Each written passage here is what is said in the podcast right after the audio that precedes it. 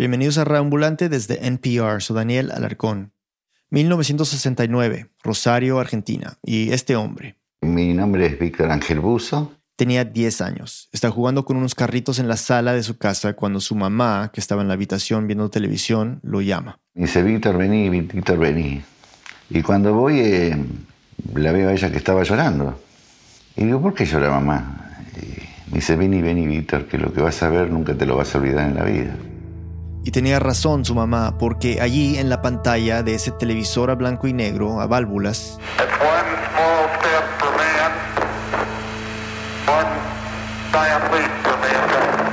y me puse a mirar y digo, ¿qué es esto que estamos viendo? Dice el momento que el hombre va a poner el pie en la luna.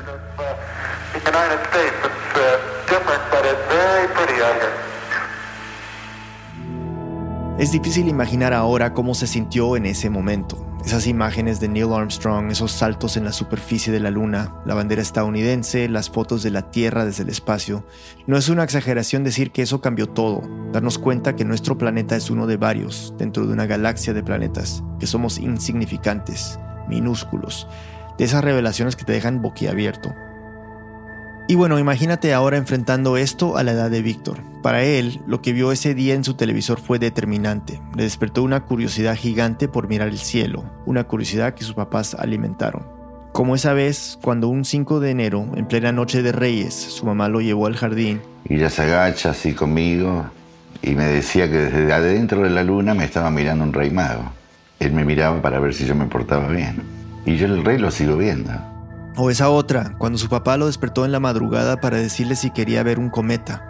Víctor, sorprendido, dijo que sí. Entonces el papá le puso una cobija y lo sacó al jardín. En ese momento yo abrazado las piernas de mi papá, viste, mirando el cometa. Era el cometa Bennett.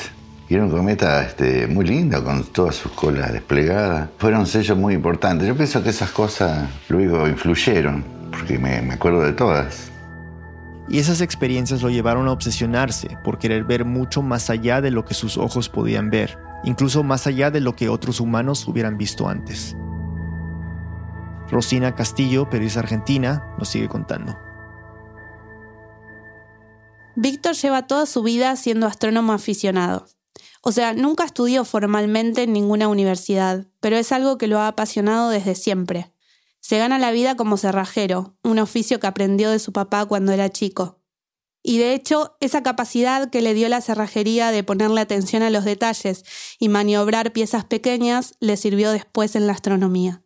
Cuando tenía 11 años, empezó a jugar con dos lupas que tenía su mamá en su salón de belleza. Así que me ponía a mirar todo lo que podemos mirar con una lupa, hojita, bichito, qué sé yo, todo lo que se te ocurre. Un día decidió juntar las dos lupas, poner una detrás de la otra. Y me pongo a mirar a lo lejos a ver qué pasaba con la luz y veo una columna, me acuerdo, con un cable de teléfono que estaba como a 100 metros atrás de mi casa y me di cuenta que lo veía más grande. Entonces corrió a contarle a su mamá lo que había logrado. Ah, me dice, mira, dice, te hiciste un telescopio. Y dije, ¿para qué sirve un telescopio? dice, para mirar las estrellas. Las estrellas. Víctor quiso saber más entonces buscó entre los libros que había en su casa y encontró un diccionario grande con ilustraciones. Y ahí busco telescopio, telescopio, telescopio. Y encuentro el plano muy básico de lo que son los telescopios. Y es el telescopio Galileo y estaba el telescopio de Newton, que está hecho con espejos. Los telescopios han ido evolucionando y cada vez son más autónomos, pero esos dos modelos que menciona Víctor, que fueron diseñados hace cientos de años, son los más conocidos. Uno fue el que utilizó Newton y que funciona con un sistema de espejos para observar el reflejo de grandes regiones del espacio que están muy lejos. El otro telescopio fue el que utilizó Galileo y tiene un lente adelante y uno por donde se mira. Eso permite que se pueda apuntar a un objeto en particular y verlo con más detalle. Víctor hizo ese, el de Galileo, aunque claro, de una forma muy rústica. Primero le quitó los lentes a las lupas que tenía. Luego con plastilina pegó el más grande a la base de una lata de cera y el otro a una lata más pequeña de tomates. La lata más pequeña cabía perfecto dentro de la otra y se deslizaba fácilmente, así que Víctor podía alejar o acercar el objeto al que estuviera apuntando. No a la hora que llegara la noche para probar mi improvisado telescopio. Quería ver las estrellas, como le había dicho su mamá, en especial las Tres Marías, o como les dicen en otras partes, los Reyes Magos. Si no saben de qué estoy hablando, no se preocupen, es fácil reconocerlas. Son esas tres estrellas muy brillantes que están en una línea diagonal. Técnicamente se llaman el cinturón de Orión. Esa noche, entonces, Víctor apuntó su telescopio a esas estrellas. Y vino la sorpresa, porque empecé a ver adentro de las tres Marías estrellitas que yo no veía a simple vista. O sea, estaba captando más que el ojo. Y eso lo deslumbró. Se dio cuenta de que había muchísimas cosas más allá de la luna que vio con su mamá en televisión, más allá del cometa que le mostró su papá en el jardín, más allá de las tres Marías. Solo tenía que encontrar la manera de verlas. Se acuerda perfecto de ese momento. Fue un 21 de septiembre, porque yo fui y lo anoté en un cuaderno y digo, a partir de hoy me dedicaré a la astronomía. Víctor empezó la secundaria en 1971, cuando tenía 12 años. Por esa época, unos años antes de la última dictadura militar, en Rosario, como en todo el país, había muchas protestas de sindicalistas, obreros, estudiantes, profesores. A veces Víctor no tenía clases en el colegio por las huelgas. Entonces... Me iba a la biblioteca de la ciudad y comencé a leer la historia de los grandes astrónomos que tuvimos de la Edad Media para acá, sus vivencias, las construcciones que hicieron y admirarme de todo ese mundo, ¿no? Leía también sobre lentes de telescopios. Su idea era ir a una óptica y pedir que le hicieran un par para poder ver mejor las estrellas. El problema era que no tenía plata para eso, y tampoco estaba seguro si quedarían bien. Entonces un día se enteró de que el abuelo de un compañero suyo del colegio estaba vendiendo un telescopio. Víctor no podía creer la casualidad. En esa época era difícil conseguir un aparato de esos. Y era, me acuerdo, un telescopio brasilero hecho con, con palos de madera del trípode. Un núcleo de aluminio bien hecho, un tubo de cartón plastificado, con unos lentecitos. Y bueno, yo no tenía plata. Le pedía como unos 120 dólares en esa época. Era mucha plata para Víctor, que con 12 años escasamente tenía para pagar los colectivos de su casa al colegio y viceversa, y comprar algo de comida. Pero se moría por tener ese telescopio. Así que empezó a caminar al colegio para ahorrárselo del transporte y solo comía cuando llegaba a su casa. Juntaba cartones, botellas, todo lo que pudiera vender, e iba poniendo pesito tras pesito en una alcancía. Pero le estaba tomando mucho tiempo. Ya habían pasado varios meses y su compañero del colegio le empezó a decir que su abuelo no podía esperarlo tanto. A Víctor le faltaba plata y decidió sacarla a escondidas del monedero de su mamá. Pero antes de ir a pagar el telescopio, ella se dio cuenta y le dijo, Mira, acá hay dos culpables, dice vos yo. Yo no la gasté, así que fuiste vos. ¿Qué pasó con la plata que había acá? Víctor se puso muy nervioso y decidió contarle la verdad. Y le conté que le había sacado ese dinero para comprar un telescopio. Y fue una sorpresa para ella. Y le mostré la alcancía donde estaba toda la plata. Y me dijo, bueno, yo te voy a ayudar. Le dio lo que le faltaba y pudo comprarlo. Ese primer telescopio, imagínate lo que fue para mí, un tesoro, ¿no? Me acuerdo, exploraba, miraba todos los planetas, larga hora de observación. Era muy pequeño el telescopio, ¿eh? pero para mí era, no sé, el Monte Palomar. El Monte Palomar, en California, donde está uno de los observatorios más importantes del mundo. Víctor dibujaba lo que veía con su telescopio, cometas, estrellas, galaxias, nebulosas. No tenía acceso a ningún catálogo astronómico donde pudiera saber qué objetos eran exactamente, porque tampoco había internet. Entonces decido hacer mis catálogos propios, a los objetos los, los ubico en el cielo y le pongo mi nombre, el buzo 1, el buzo 2. Buzo, como su apellido. Lo que Víctor sabía de astronomía lo había leído en la biblioteca, y eso ya era demasiado teniendo en cuenta su edad y la poca información a la que podía acceder. Pero cuando terminó de leer todos esos libros, supo que quería saber más. La pregunta era cómo. Se enteró de que en el Observatorio de Rosario, que habían inaugurado hacía dos años, abrirían un curso de astronomía, y por supuesto que quería tomarlo. El problema era que estaba dirigido a personas que hubieran terminado la secundaria o que estuvieran próximas a terminar, y él apenas estaba en segundo año. Aún así, se acercó y preguntó si podía ir a las clases solo para escuchar, y le dijeron que sí. Eran tres días a la semana, iba a la escuela a la mañana, a la tarde iba a, trabajar con mi papá y después cuando llegaba la nochecita me tomaba el colectivo hasta el observatorio donde se daban los cursos. Las personas que tomaban el curso eran mayores que Víctor. La idea era que quienes se graduaran de ahí pudieran trabajar después en el observatorio. Entonces, para no aburrirse tanto en clases que no entendía muy bien, como trigonometría, empezó a hablar con un compañero, Daniel Mansur, que era más cercano a su edad y que estaba en último año de la secundaria. Daniel le contó que le gustaba la astronomía porque el director de la primaria de Cristo Rey, su colegio, era fanático del tema. Tenía un telescopio y les enseñaba cosas a los alumnos. Le contó que se llamaba Rogelio Pisi y era un sacerdote católico. Le digo yo, ¿qué? ¿Le gusta la astronomía? Un cura, digo, un sacerdote. Digo, ¿y no me lo presenta? A Víctor le dio curiosidad. Sabía que la iglesia y la astronomía han sido antagonistas varias veces, pero después se enteró de que varios sacerdotes se han dedicado a la astronomía y han hecho descubrimientos importantes como el caso del padre Georges Lamaitre, que fue el primero en plantear la teoría del Big Bang sobre el origen del universo, o Francesco Maria Grimaldi y Giovanni Battista Riccioli, que hace más de 300 años hicieron un mapa detallado de la Luna que aún hoy sigue siendo básico para estudiarla. Finalmente Víctor y el padre Pisi se conocieron y empezaron a compartir su gusto por la astronomía. Víctor seguía yendo al curso del observatorio y además iba a la Escuela de Óptica de la Universidad Nacional de Rosario a hablar con los alumnos y profesores para entender mejor cómo tallaban los lentes. Luego, casi todas las noches, se encontraba con el padre Pisi en la terraza del colegio. Armaban el telescopio del padre, que era mejor que el suyo, y se dedicaban a observar las estrellas. Así que yo estaba asimilando de a, baldazos la astronomía. Compartían lo que iban aprendiendo, discutían lo que leían por ahí. Y ahora que Víctor sabía cómo sacar fotos a través del telescopio, iban registrando lo que veían. Y mientras observaban las estrellas... Y yo lo veía el padre renegar, renegar. Renegar, porque el telescopio era pesado y había que subirlo por partes a la terraza y armarlo ahí. Y en todo ese proceso se demoraban como una hora. Después de hacer la observación tenían que desarmarlo otra vez para bajarlo toda una odisea.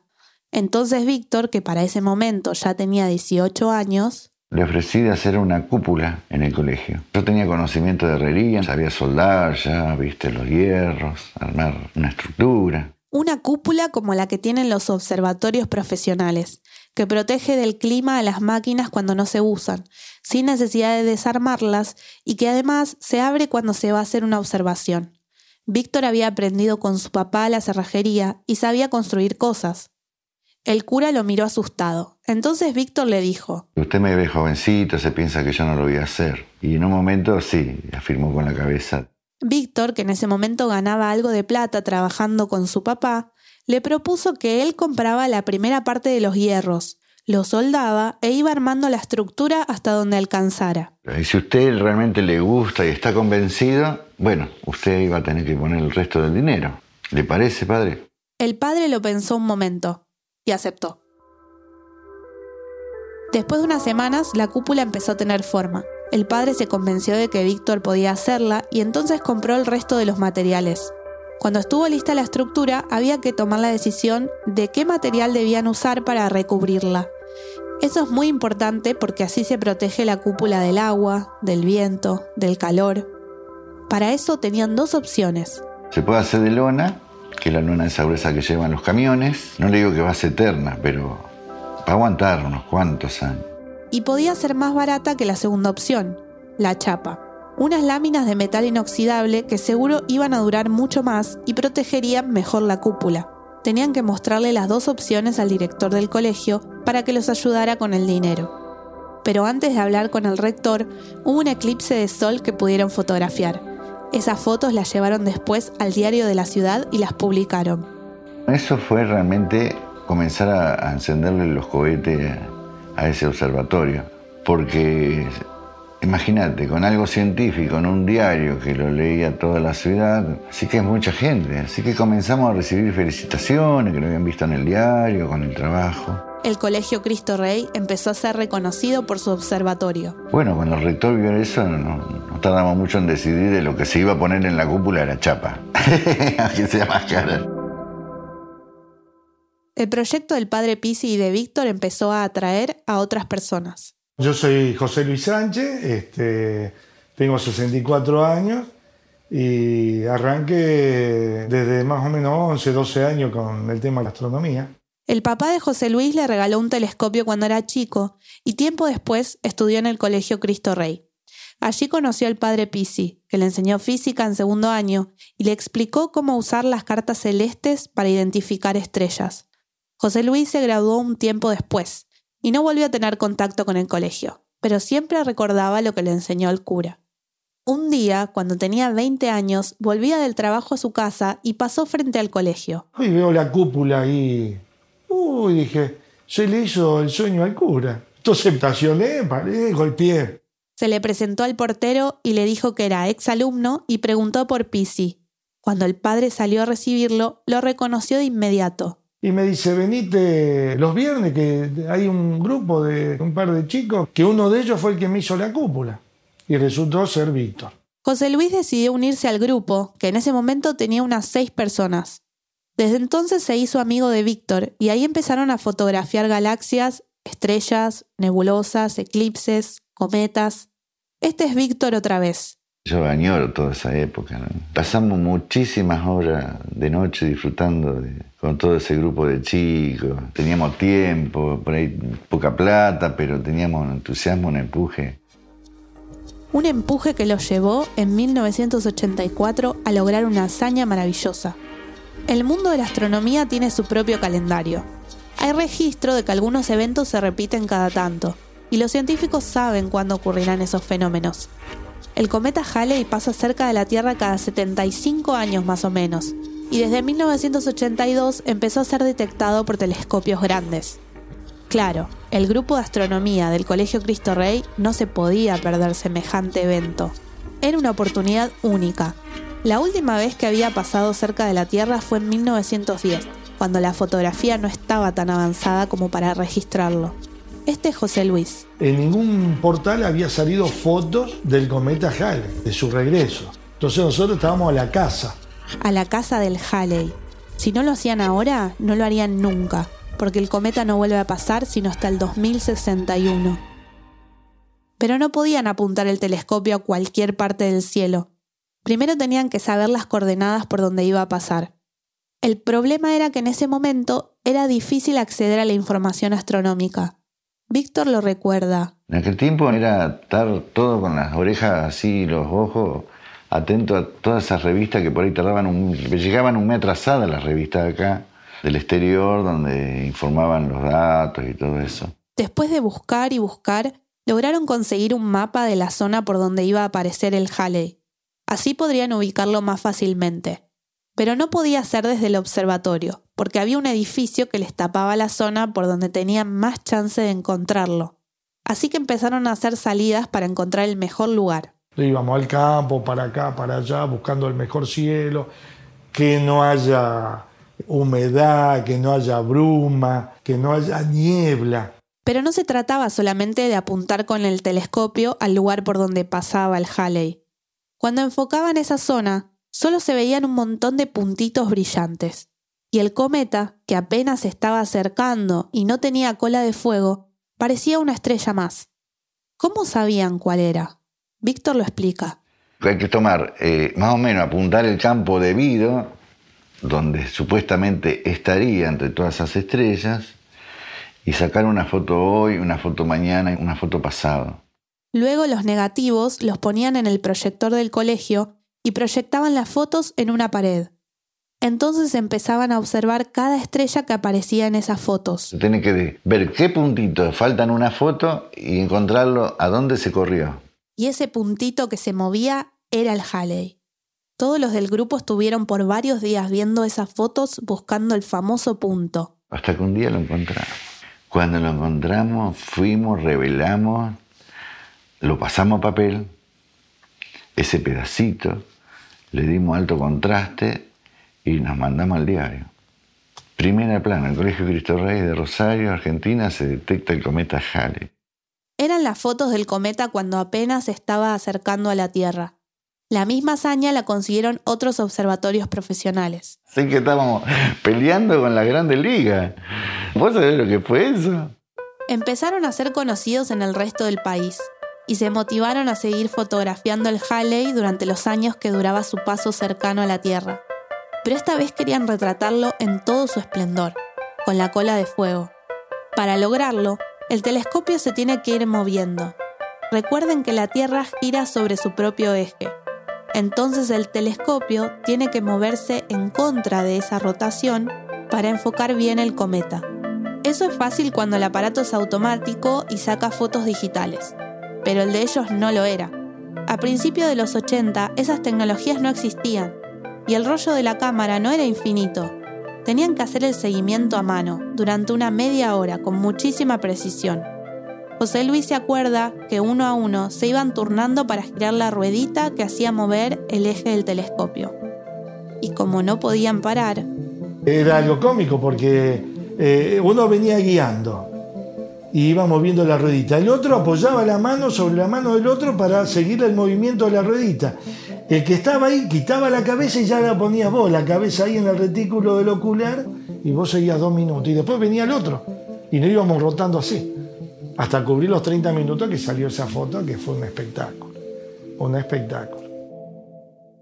Después de revelar la foto, el padre Pisi la pegó en una hoja y escribió toda la descripción.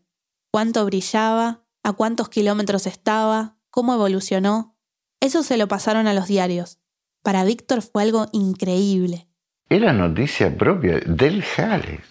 los periodistas venían y hacían cola en la puerta de la escuela. Bueno, eso nos llevó a la gloria. El padre Pisi murió en 2002 y el grupo de astronomía se fue desintegrando poco a poco. Algunos se fueron de la ciudad, otros empezaron a tener responsabilidades diferentes y otros simplemente perdieron el interés y se retiraron. Víctor se casó, tuvo una hija y siguió trabajando como cerrajero. Como ya dijimos, nunca estudió formalmente astronomía. No necesitaba un título académico para convalidar su conocimiento, y tampoco esperaba dedicarse profesionalmente a esto. Como el padre Pisi ya no estaba, alguien tenía que encargarse del observatorio, y el más indicado era Víctor. Él quería seguir haciendo sus observaciones desde ahí, pero la condición del colegio era que tenía que enseñarle astronomía a los profesores. Víctor aceptó. En el día trabajaba en la cerrajería y en la noche daba las clases. Pero no se sentía bien del todo. La astronomía era su gran pasión, no su trabajo. La muerte del padre Pisi, estas cosas que fueron pasando, es como que yo me empecé a sentir que se me se te enfriaba, viste la cosa. Dos años después de estar ahí, Víctor no quería seguir. No le gustaba hacer las cosas por obligación, por cumplir un contrato, y menos si se trataba de astronomía. Víctor y José Luis siguieron siendo muy amigos incluso después de que se acabara el grupo del padre Pisi. A veces José Luis pasaba por el colegio a saludarlo, pero lo notaba muy decaído. Y un día le empecé a decir, Víctor, no, está, está muy solo, te conviene hacerte algo en tu casa le recomendó retirarse del colegio y crear él mismo un observatorio. José Luis ya lo había hecho unos años atrás y estaba feliz. A Víctor le gustó la idea y empezó entonces a construir el observatorio en su casa, con sus propias adecuaciones y a su medida. La idea era dedicarse a hacer sus observaciones tranquilo. Lo terminó de construir en 2014 y yo pude ver con mis propios ojos el resultado Visité a Víctor en su casa en septiembre de 2018. Desde afuera se ve hermosamente sencilla, un frente rectangular, una ventana amplia con cortinas y una puerta blanca que no llama la atención. Pero mirar hacia arriba es lo que más sorprende. Una escalera sale del techo y conecta la casa con otra estructura más grande, blanca, en forma de cubo, y con una cúpula encima. Para llegar al observatorio hay que subir por unas escaleras al techo y luego hasta ahí. Tiene dos pisos, en el primero hay una salita donde Víctor tiene su computadora que está conectada al telescopio y un pizarrón grande en el que anota fórmulas matemáticas. Detrás de la mesa de la computadora hay una escalera que lleva al segundo piso, el de la cúpula, donde está el telescopio instalado. Cuando estábamos ahí, Víctor le quitó los protectores de plástico al telescopio. Me contó que cuando construyó el observatorio consiguió el mismo telescopio que tenía José Luis y empezaron a calibrarlos igual. Le agregaron los mismos componentes, compraron las mismas cámaras, los mismos software para tomar las fotos. resultaron teniendo telescopios idénticos y eso les ha servido para hacer observaciones iguales. Si uno empieza a sacar fotos y tiene que parar, el otro puede seguir haciendo lo mismo desde su propio telescopio. A ese mecanismo decidieron llamarlo el Gemini Rosarino, como el observatorio Gemini que está conformado por dos telescopios gemelos en cada uno de los hemisferios del planeta, uno en el norte de Chile y el otro en Hawái. Después de que le quitó los protectores, Víctor agarró el control remoto, que es mucho más grande que el de un televisor. Lo apuntó a la montura del telescopio y digitó unas coordenadas astronómicas. El telescopio empezó a moverse.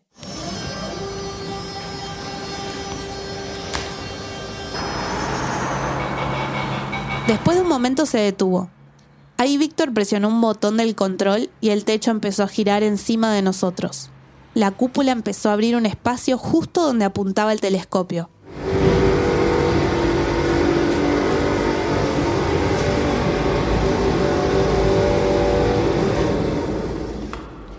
Cuando la cúpula se detuvo, a través del espacio que se había abierto, pudimos ver el cielo estrellado fue hermoso. En esa visita entendí que sacar fotos es primordial para los astrónomos. No sé si esto pase siempre, pero cuando una persona que no es cercana a la astronomía como yo va a mirar por un telescopio, lo primero que se imagina que va a ver son los objetos más próximos, los planetas del sistema solar, quizás la luna, cosas así. Pero aunque esa es una parte linda y divertida de la observación, hay objetos que no se pueden ver solo poniendo el ojo en el telescopio, por más potente que sea. Y eso es porque están tan, pero tan lejos de la Tierra que el ojo humano no alcanza a captar la luz. No está diseñado para eso. Voy a tratar de explicarlo mejor con la experiencia que tuve en el observatorio de Víctor. Después de que Víctor acomodara el telescopio y abriera la cúpula, me empezó a hablar de los lentes que usa. Sí, este yo lo uso para expediciones. Me dijo que pusiera el ojo en el visor y solo vi un círculo negro. Les juro que era una parte del cielo donde no había nada. Entonces Víctor agarró la cámara. Y esa es la cámara en cuestión, digamos. La, que... la instaló al telescopio y bajamos al primer piso donde está la computadora. Desde ahí Víctor le indicó a la cámara que tomara fotos de ese mismo círculo negro pero con una velocidad de obturación rápida para que pudiera captar bien la imagen sin que las luces de la ciudad la dañaran. Cuando empezaron a salir las fotos en la pantalla de la computadora, yo no lo podía creer. En ese espacio oscuro había algo así como un círculo lleno de estrellas, algo que en astronomía se conoce como cúmulo globular, que es una agrupación relativamente pequeña de esos objetos. Las fotos que me mostró ese día las tomó con una cámara que su amigo José Luis también tenía. Él la había comprado primero y había convencido a Víctor de que se comprara la misma para que además siguieran teniendo todo igual. La estrenó con muchas ganas el 20 de septiembre de 2016. Cuando se apunta el telescopio hacia la infinidad del espacio, es importante siempre ponerse un objetivo. Ese día, el 20 de septiembre, Víctor quería observar una galaxia, que en pocas palabras es un conjunto de estrellas y otros objetos astronómicos, como planetas y lunas, que están concentrados por una gran fuerza de gravedad. La galaxia donde está la Tierra, como sabemos, se llama Vía Láctea, pero es solo una de las millones y millones que hay en el universo. Así que ese día, después de que Víctor ubicó la galaxia que quería, le sacó una foto la descargó en su computadora e hizo lo que siempre hacía cuando observa una galaxia, que un software la reconozca, le indique de qué tipo es y en qué lugar del universo se encuentra. Además, este software le muestra el registro de quién la descubrió y qué eventos se han observado en ella, como pasos de cometas, por ejemplo. Con esta información, Víctor puede darse una idea de las posibilidades que tiene de encontrar algo interesante en esa galaxia. Si no hay nada que le llame la atención, puede seguir buscando en otro lugar. Cuando vi cómo Víctor hacía esto, pensé que es algo así como un intento de delimitar el espacio infinito. Esa noche entonces, Víctor estuvo observando un largo rato una galaxia que se llama PGC 155. Y aunque no encontró nada interesante ahí, le gustó tanto lo que hacía la cámara que quiso seguir probándola. Pensó en mover la abertura de la cúpula hacia otra zona del cielo, pero como ya era tarde y la cúpula es muy ruidosa y los vecinos estaban dormidos, Decido no moverla. Dije, no, voy a aprovechar, si ya que estaba apuntando esa galaxia, veo ese pedazo de cielo, miro y ya está, digo, cualquier galaxia que esté por ahí. porque en solo un pedazo de cielo como el que abarca la abertura de la cúpula puede haber muchísimas galaxias. Entonces buscó una más fotogénica. Y busco esta galaxia que tiene unos lindos rulos, veo el tamaño, veo el brillo, ah, esta está linda para probar. La NGC 613. a más de 60 millones de años luz de la Tierra. Víctor puso a la cámara a tomar fotos cada 20 segundos para ver si algo se movía y compararlas con fotos que se habían hecho en otros observatorios. Y comienzo a ver un píxel, solamente un píxel. Y digo, ¿qué hace este píxel acá? Se le hacía raro porque ese píxel no aparecía ni en la base de datos del software de su computadora ni en las fotos que él había acabado de sacar. Pensó que podía ser un punto ciego de la cámara, o tal vez polvo que le había entrado. Pero cuando movió un poco el telescopio, el punto brillante seguía en el mismo lugar en el espacio. O sea, era algo que estaba allá, a millones de años luz, no en la cámara. Pensó que podía ser un asteroide. Como los asteroides se mueven, tal vez unos minutos antes había pasado cerca de una de las estrellas de la galaxia, y por el brillo Víctor no lo había podido ver. ¿Qué asteroide será? Reviso por la duda, no hay ningún asteroide. Miro ahí si hay alguna estrella variable ya catalogada tampoco. Una estrella variable es una estrella a la que le cambia el brillo cuando es vista desde la Tierra. Si tampoco era eso, entonces ¿qué era? Y a medida que voy sacando más imágenes, empiezo a tratarlas y veo que el píxel se va agrandando.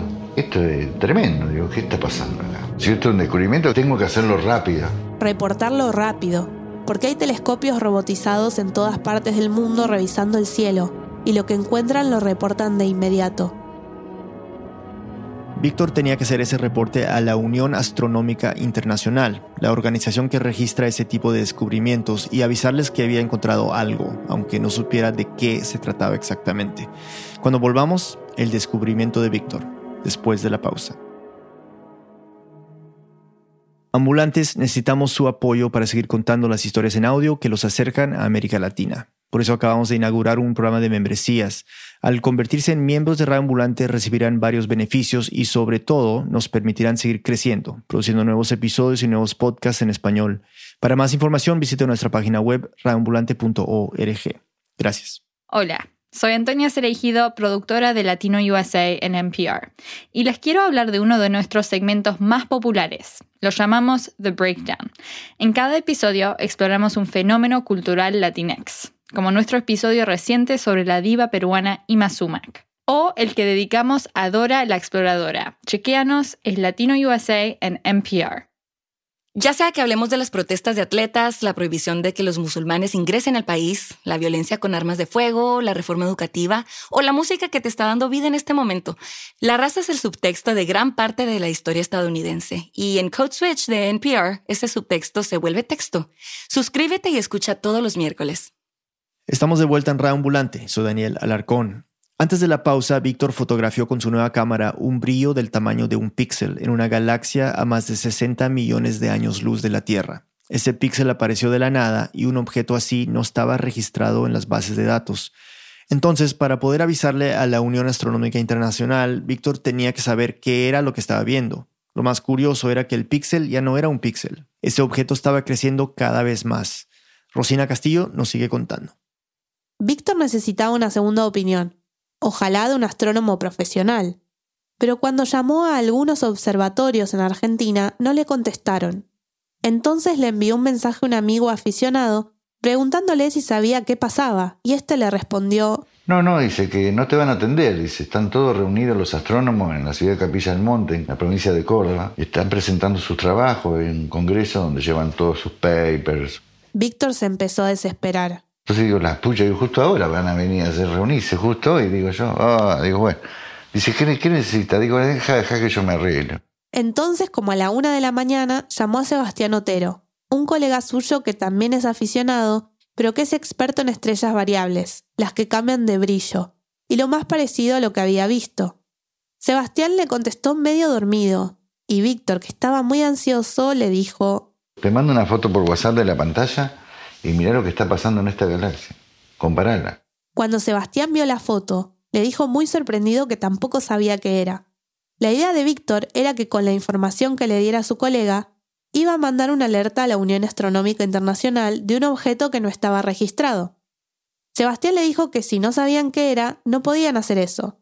Pero Víctor no sabe inglés, el único idioma en que puede hacerse esa alerta, así que lo necesitaba. Digo, mira Sebastián, haceme el favor, digo, hagamos el reporte, digo, yo te nombro co-descubridor. Sebastián aceptó. Decidieron poner que era una posible estrella variable y que luego lo resolvieran los astrónomos allá. Hicieron todo el procedimiento, llenaron el formulario con la información del telescopio y del objeto. Era difícil porque como se hacía más grande en cada foto, dar un tamaño exacto era imposible. Nos estábamos medio a pelear por el teléfono porque Claro, yo le daba un dato, le daba la magnitud del objeto. Entonces iba completando y dice, eh, entonces qué magnitud me dijiste y yo le se lo cambiaba el número. Porque yo iba midiendo distinto. Me dice, loco, decidite, ¿qué número tiene la magnitud del objeto? ¿Tiene 13 o tiene 14? Mirá, digo, qué sé yo, más o menos. Pero dice, pero no es más o menos, me tiene que dar bien el dato. Dice, esto es serio. Digo, bueno, qué sé yo, es lo que yo estoy midiendo. Al final pusieron un aproximado. Dieron sus datos y enviaron la alerta. La única respuesta fue, Recibido, muchas gracias. Y eso fue todo. Víctor paró de tomarle fotos esa noche al objeto y tuvo que esperar hasta la noche del día siguiente para seguir analizándolo. En ese momento José Luis estaba haciendo unas observaciones en el campo. Y Víctor que me llama por teléfono al celular a los gritos, yo creo que si gritaba era lo mismo, porque esos 50 kilómetros con los gritos que pegaba de alegría era, era suficiente, no hacía falta comunicación por celular gritándome, por favor que están en el campo, sacale fotos, sacale fotos, me explotó, me explotó una tremenda supernova, que esto, que lo otro. Una supernova. Eso era lo que había descubierto Víctor. Un verdadero espectáculo cósmico. Y para quienes no saben, una supernova es la muerte de una estrella. Una explosión que arroja al espacio varios elementos, como hierro, níquel, energía y sobre todo muchísima, muchísima luz.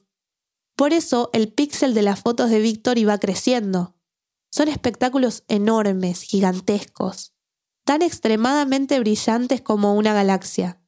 De hecho, Víctor supo que era una supernova por eso, por el brillo del objeto. Pero no todas las estrellas terminan así. Hay varios tipos de supernovas. La que descubrió Víctor sucede con estrellas que tienen una masa ocho veces mayor a la del Sol o más o sea, objetos muy, muy, muy grandes, más de lo que podamos imaginar. En ese momento, Víctor quería que José Luis le ayudara a tomar más fotos de la supernova para tener los datos completos. Él estaba dedicado a completar el registro que había mandado a medias la noche anterior, cuando todavía no estaba seguro de lo que había observado. Y como era un trabajo tan largo, necesitaba ayuda. Pero eso se tenía que hacer rápido, porque cuando se envía una alerta de descubrimiento a la Unión Astronómica Internacional, un servidor reenvía la información a observatorios en todo el mundo para que apunten sus telescopios en esa dirección. El problema era que cuando los astrónomos se dieran cuenta de que era una supernova, muchos correrían a analizarla, porque estos objetos astronómicos evolucionan muy rápido y en más o menos un año dejan de existir. Si Víctor no enviaba los datos cuanto antes, alguien le quitaría el crédito de su descubrimiento. En ese momento José Luis ya había guardado todo su equipo. Entonces le prometió a Víctor que tomaría las fotos desde su casa con el telescopio gemelo. Pero cuando llegó tenía un dolor de cabeza terrible y estaba muy cansado, así que prefirió acostarse. Empezó a dar vueltas en la cama. No podía dormir porque sentía remordimiento. 40 años que lo conozco a Víctor y no le voy a sacar la foto que me pide. Agarré, bajé de la cama, me cambié, subí, abrí el observatorio, me puse la cámara y entré a sacar fotos. Y gracias a eso, Víctor pudo completar el registro. Al otro día empezó a recibir emails, mensajes de WhatsApp, llamadas de todo el mundo. Varios astrónomos internacionales estaban interesados en sus fotos y querían más información para investigar. Pero Víctor les dijo que prefería que esa investigación la hiciera alguien en Argentina alguien como ella. Yo soy Melina Bersten, Soy eh, docente de la Universidad Nacional de La Plata y yo me dedico a estudiar eh, justamente supernovas. La astronomía es un campo tan infinito como el universo mismo. Uno puede dedicarse toda la vida a la observación del Sol, de asteroides, de estrellas variables, planetas, lunas, y así podría seguir enumerando. Melina se dedica desde hace más de 10 años a estudiar las supernovas y ha visto varias durante toda su carrera. Por eso cuando un colega japonés le habló del descubrimiento de Víctor dos semanas después, a ella le pareció algo normal. Eh, entonces en su momento tanta relevancia no me, no me causó hasta que me enteré que había sido un astrónomo aficionado argentino. Y ahí sí le dio curiosidad. Quería saber quién era esta persona y cómo había logrado fotografiar una supernova desde un observatorio amateur. Entonces ella y su equipo contactaron a Víctor para preguntarle qué fue lo que observó exactamente. El dato de que Víctor estaba tomando fotos cada 20 segundos cuando apareció el objeto le llamó la atención. Como eran varias fotos en un tiempo corto, significaba que el objeto apareció y creció muy rápido. Melina le pidió que le enviaran las imágenes, que eran más de 100. Cuando las vio, pensamos que la supernova que descubrió Víctor no fue cualquiera, sino que fue una descubierta lo más temprano posible en la evolución de la supernova. En una fase que se conoce como shock breakout. Que es la primera emisión electromagnética de la explosión de una supernova. O sea, el momento exacto en que la energía de la explosión sale a la superficie de la estrella. La explosión pasó antes, puede ser unas horas antes o hasta un día, depende de cómo sea la estrella. Pero nosotros, la, luz de eso va a llegarnos recién cuando ese shock llegue a la superficie estelar. Para entenderlo más fácil, lo que Víctor probablemente había captado era el momento exacto en que una supernova puede verse. Y aunque es una fase que puede dar información muy fresca sobre la estructura de la estrella, había sido predicha por muchos modelos, incluidos los nuestros, pero nunca había sido confirmada eh, observacionalmente. Nunca nadie había visto un shock breakout. Por eso era tan importante analizar muy rápido las fotos y la información de Víctor, compararlos con los modelos de supernovas que tienen Melina y su equipo en sus computadoras. Inmediatamente agarré los datos de Víctor, le puse un modelo cualquiera y enseguida fue compatible con este, con este shock breakout. Casi, casi sin mover ningún parámetro dentro del modelo, enseguida eh, fue consistente con eso. Todo el mundo andaba buscando esto y durante más de medio siglo nunca lo vieron. Investigadores en Chile, en Japón, en Estados Unidos, en Europa, grandes proyectos muy costosos. Ni los telescopios más modernos, robotizados, los que en todo momento están revisando las millones y millones y millones de galaxias y van dejando registro de lo que encuentran. Mucha plata invertida intentando encontrar lo que Víctor encontró. ¿Por qué? porque un shock breakout es un suceso completamente impredecible y muy rápido. Imagínate tener el infinito del cielo delante tuyo y toparte con algo tan improbable, algo tan instantáneo como el flash de una cámara. Y como nunca lo habían captado, algunos científicos empezaron a dudar de que realmente existiera esa fase de shock breakout y pensaron que tal vez era un error de los modelos teóricos. Entonces cuando Melina y sus compañeros confirmaron lo que era, bueno, ahí fue como, que dijimos, bueno, esto vamos a intentar poder publicarlo en, la revista más prestigiosa que, que existe de ciencia. Se refiere a la revista Nature, aunque claro, no iba a ser fácil. El mundo de la investigación científica, como casi todos los demás, no es perfecto. Hay egos, celos, intereses políticos, obstáculos. Generalmente se toman más en serio a ciertas instituciones académicas que a otras, y no precisamente las que están en Latinoamérica. Además, el hecho de que Víctor fuera un astrónomo aficionado podía quitarle credibilidad al estudio. Y no solo eso. Cuando vos vas a un congreso o lo que sea, en general tienden a, escucharte menos cuando sos mujer. Entonces, aunque Melina y sus compañeros habían hecho un análisis riguroso, yo sabía que, esas cosas este, estaban, no, no las dejamos de tener en cuenta y sabíamos que nos iban a pedir muchísimos más chequeos que, en otros casos, y así fue, o sea, hubo muchas cosas para chequear. Pero bueno, si no lo intentábamos con un resultado así, no lo podemos intentar con nada. Tardaron un año para que Nature les aprobara la investigación. Pero al final, en febrero de 2018, la publicaron. Se llama A Surge of Light at the Birth of a Supernova. Algo así como una ráfaga de luz en el nacimiento de una supernova. Y Víctor y José Luis aparecen como coautores junto a otras 20 personas del equipo de investigación de Melina. Lo que Víctor logró esa noche del 20 de septiembre de 2016 fue asombroso. Melina lo describe así. Yo siempre digo que para mí el descubrimiento de Víctor es equivalente más o menos al, al, gol que hizo Maradona contra los ingleses. No el de la mano, el otro. Es considerado el gol del siglo. Fue en cuartos de final del Mundial del 86, Argentina contra Inglaterra. Maradona agarró la pelota en la mitad de la cancha y empezó a correr. Ahí lo tiene Maradona, lo marcan dos, pisa la pelota Maradona, arranca por la derecha el genio del fútbol mundial y es el tocar para Borruchaga siempre Esquivó a seis jugadores ingleses, incluyendo al arquero.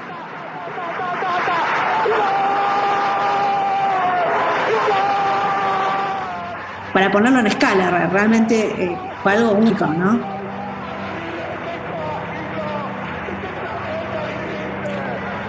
Único el gol y único el descubrimiento de Víctor.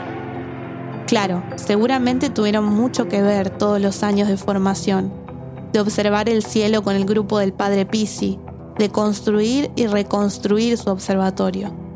Quizás una persona inexperta no se hubiera percatado de que lo que estaba viendo podía ser importante. Pero como sea, varios expertos analizaron la probabilidad de lo que le pasó a Víctor y coincidieron en decirle lo mismo.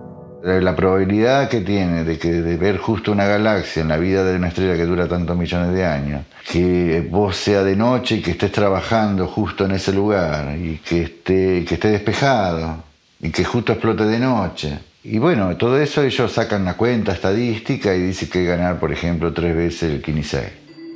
El Kini 6, una lotería argentina. O sea, lo que le pasó a Víctor es prácticamente imposible casi un milagro astronómico, si es que se puede usar ese término.